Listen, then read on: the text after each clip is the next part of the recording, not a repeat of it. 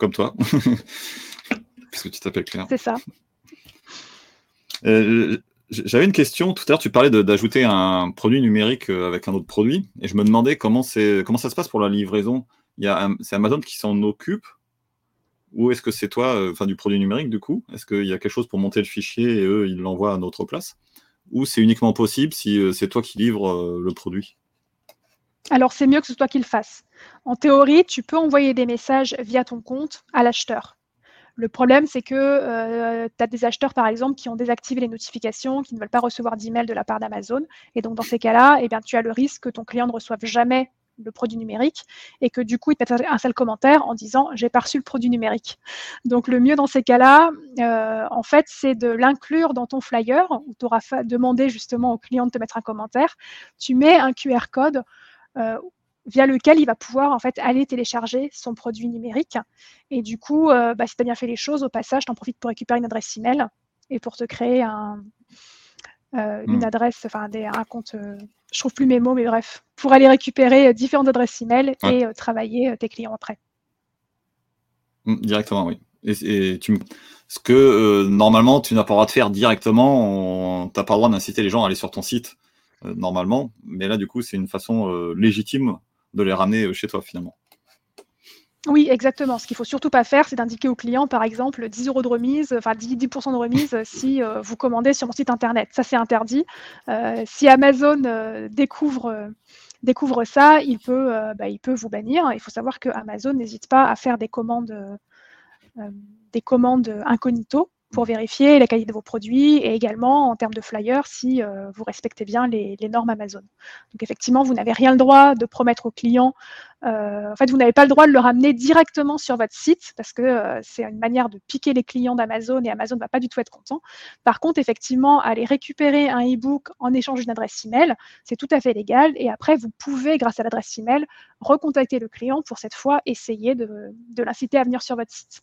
Alors là aussi, dites-vous que si vous êtes sur un client qui vient d'Amazon, quand vous l'envoyez sur votre site, si vous vendez des produits à 15 euros par exemple, assurez-vous que sur votre site, il ne soit pas obligé d'acheter pour 60 euros avant d'avoir une euh, livraison gratuite en 5 jours dans un poids Parce que soyons honnêtes, il n'y a aucune chance que le client Amazon le fasse. Il va repartir sur Amazon. Donc euh, voilà, si votre objectif c'est euh, de ramener les clients sur votre site parce que c'est plus rentable pour vous, ce qui est complètement compréhensible, faites en sorte que le client Amazon se sentent euh, aussi bien que chez Amazon, chez vous, pour que ça marche. pour revenir euh, sur l'exemple que tu donnais juste avant, euh, sur le. Alors, on parlait dans le cas où tu achètes le produit numérique et du coup, il doit donner son email pour pouvoir le télécharger.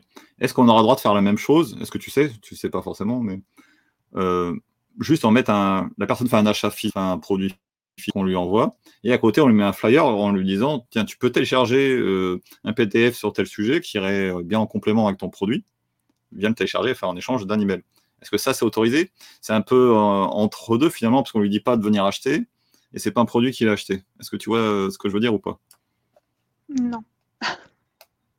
J'ai pas compris. est-ce que est-ce que tu as le droit de lui dire Viens sur mon site télécharger de la doc finalement?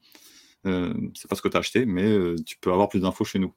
Est-ce que c'est considéré Ah oui, c'est possible. À partir du moment, en fait, c'est pas le problème de l'envoyer sur euh, sur ton site internet. Tu n'es pas obligé d'héberger ton PDF sur un truc différent de ton site internet. En fait, ce que tu n'as pas le droit de faire, par exemple, c'est d'inciter le client à venir acheter chez toi plutôt que sur Amazon via une remise. Donc à partir du moment où le téléchargement que tu me proposes, c'est quelque chose de complètement gratuit, euh, que tu n'es pas en train de lui dire bah, viens plutôt acheter chez moi parce que je te fais une remise, tu peux totalement le faire. Et donc tu peux totalement les envoyer sur ton site internet pour télécharger un PDF, surtout si en plus l'offre que tu mets sur Amazon indique bien que euh, ça contient un PDF gratuit à aller télécharger.